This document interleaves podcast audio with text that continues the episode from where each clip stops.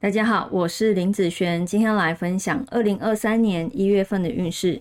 这一集是要来分享丙日主还有丁日主的朋友，一月份是从一月五号到二月三号，不是从一月一号开始哦。等一下我会依照财运、感情、工作、健康的顺序分享下去。第一个，我们先来分享财运的部分。这个月啊，财运哦容易变成散财童子哈。最后可能会为了财而烦恼，这样子有点得不偿失。最好啊，安分守己，别想着一夜致富，或者是做一些赌博的动作或行为。嗯，还是必须要一分耕耘一分收获哦。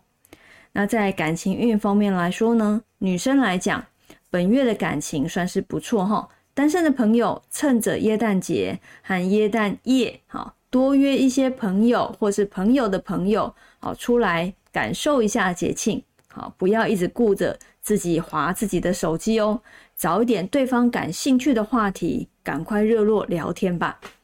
那以男生方面来说呢，这个月感情运算是平平的状态哈。单身的朋友多走一些平时没有去过的地方，绕一下不同的路线，多帮助身边需要帮助的人。好，缘分或许就在转角处等你哦。那在工作运方面来说呢，这个月啊，工作运算是不错哈。